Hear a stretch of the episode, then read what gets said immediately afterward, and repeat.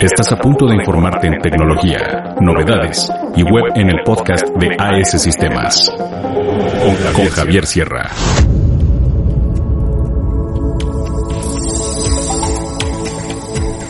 ¿Qué tal amigos? Me da mucho gusto saludarlos. Estamos en una edición más de su podcast de AS Sistemas. Y hoy les voy a traer un tema muy interesante sobre ¿Qué es una contraseña? Que yo sé que todo el mundo lo sabe, pero nadie le da la importancia ni la seguridad. Y cómo hacer unas contraseñas seguras. Además les voy a dar alguna información sobre algunos temas que quizá ya hayan visto, sobre algunos tecnicismos por ahí que hayan visto y no sepan a qué se refieren.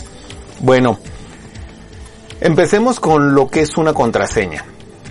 Una contraseña es como una llave de una puerta que le da acceso a en este caso a tu información, hago la analogía o la comparación con, con la llave, porque en realidad eso es lo que es. Y aquí viene la importancia de hacer contraseñas seguras. Tú generalmente cuando haces un duplicado o en la llave de tu casa o de tu coche, siempre estás buscando la seguridad. Quizá en tu casa, tu coche, tu mochila, tu bolso, lo que sea, no siempre traigas mucho dinero o no traigas cosas que puedan, que puedan ser muy valiosas en una cuestión económica, ¿sí? Pero al final traes cosas que son de interés para ti y recuerden que todos tenemos derecho a nuestra privacidad. Inclusive tú puedes tener una casa vacía, pero eso no implica que la dejes abierta. Aunque no se vayan a robar la casa, el simple hecho que puedan entrar a tu casa no es seguro. Aunque no haya nada en la casa. ¿Sí? Entonces, las contraseñas, como las llaves de la puerta, sirven para proteger nuestros espacios privados virtuales, por así decirlo. Ahora, es bien curioso que la gente aún sabiendo esto, ocupan contraseñas muy simples, muy muy simples, tan simples que a veces sorprende. Y lo más común de esto es que ocupen su nombre. En mi caso, Javier 1 y el sistema me pide que cambie la contraseña porque la detecta muy simple y le pongo, ah, ok, soy brillante y le pongo Javier 2. Ah, y me lo vuelve a pedir, bueno, pues si no es Javier 2 es Javier 3. Y así lo voy llevando. Y pensando que la hice muy seguro, se me ocurre agregarle la primera J mayúscula y después de, de terminar mi nombre un guion y el número 2. Entonces queda Javier-1, Javier-2, Javier-3, Javier-4 y así me la voy llevando. Y generalmente uno dice, ay, ¿qué importa? ¿Quién quiere acceder a mi correo? Pues aunque no lo creas, hay gente y hay personas que están tratando de acceder a tu correo a cada instante, cada segundo. En este momento que platicamos, todos los sistemas del mundo, todos están siendo atacados tratando de adivinar contraseñas. Entonces, ¿De qué se trata esto de generar contraseñas difíciles? ¿Por qué? ¿Por qué contraseñas como Javier-1, Javier-2, Javier-3 o Perrito 1, Perrito 2, Perrito 3 o contraseñas de este estilo? Hay inclusive quienes le ponen del 1 al 8, hay quienes le ponen del 1 de 1, 2, 3, 4, 5, 6 hasta el 0, o sea, acaban en el 9 y seguido del 0, etcétera. Porque hay unas, hay unos diccionarios de datos y estos diccionarios de datos, imaginemos que son grandes listas de palabras, cada una por renglón, en donde a través de robots están tratando continuamente de adivinar tu, tu contraseña. Estos ataques ocurren, insisto, a cada instante. Entonces, esta lista va agarrando cada una de las contraseñas. Una vez que ya se tiene el nombre de usuario, va agarrando cada una de las contraseñas y que pueden ser millones ¿eh? o cientos de miles de ellas y, y así va el robot va tratando de meter una tras otra tras otra tras otra tras otra a ver cuál pega y el robot no se cansa este y no y nunca para entonces aunque hay un bloqueo al momento que lo vuelvan a abrir lo vuelve a hacer y lo curioso es que esos diccionarios de datos empiezan con las contraseñas más comunes como lo son los nombres, como el 1234, eh, como el password y empiezan con una serie de combinaciones. A lo mejor la contraseña empieza con Javier 1, Javier 2, Javier 3, Javier 4, Javier 5, hasta Javier 500. Y luego empieza con Javier y la primera J la pone mayúscula. Y luego empieza con Javier y la primera J y la A la pone en mayúscula. Y así se van. Pero son robots que tienen toda la paciencia y todo el tiempo del mundo porque los atacantes están buscando ver qué información logran obtener de ti. ¿Por qué? Porque si alguien logra acceder a tu correo, a lo mejor te puede robar no solo tu información de tu correo, sino de cuentas que reciban información a tu correo. ¿A qué me refiero con esto? Tu correo puede estar vinculado a tu cuenta de banco, a algún otro servicio delicado o a temas ya muy personales. Entonces, recuerden que la privacidad es un derecho de todos, por lo cual debemos generar contraseñas seguras. ¿Cómo es generar una contraseña segura? Hay generadores de contraseñas en internet. Pero si no lo quieres hacer, complícalo un poquito. Primero, lo que yo te sugeriría es generar una contraseña larga y ocupa todos los caracteres posibles.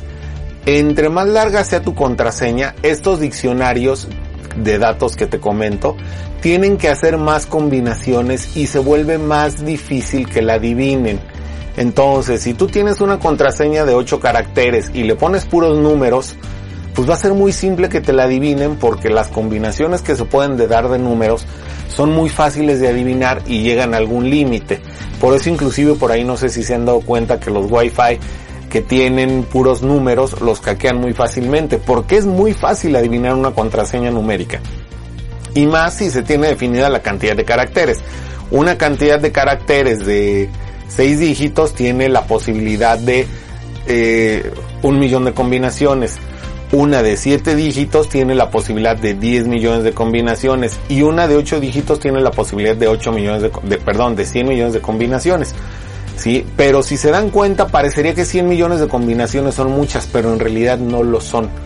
Un robot eso lo puede ejecutar en minutos y puede intentar constantemente hasta que obtengas la contraseña correcta, porque son solo 10 millones de combinaciones. Entonces, es muy importante que generen contraseñas con guiones, con arroba, con todo lo que se les puede ocurrir, con puntos, con números, con mayúsculas, con minúsculas y contraseñas que también sean fáciles de recordar para ustedes. Otro dato muy importante, si su aplicación lo permite, eh, activen la opción de autenticación de dos factores. ¿Esto qué es? Esto estoy seguro que lo han visto por ahí eh, algunas herramientas como Facebook ya lo manejan como un estándar, aunque tú decides si lo activas o no. Apple lo maneja también, aunque tú también decides si lo activas o no. Pero esto es muy simple. Al momento que tú ingresas a la cuenta, tu cuenta, además de que cuando tú pones bien tu contraseña, vamos a pensar, tú entras a um, Apple o a tu tienda, a iCloud o a Facebook, vamos a pensar. Cuando tú entras a Facebook pones bien tu contraseña y lo que hace Facebook es, además de la contraseña, dice, ok, perfecto, ya ingresaste, ¿cómo compruebo que si eres tú? Voy a mandar un mensaje de texto a tu teléfono para validar que sí seas tú en realidad el que está accediendo y no que alguien te adivinó la contraseña.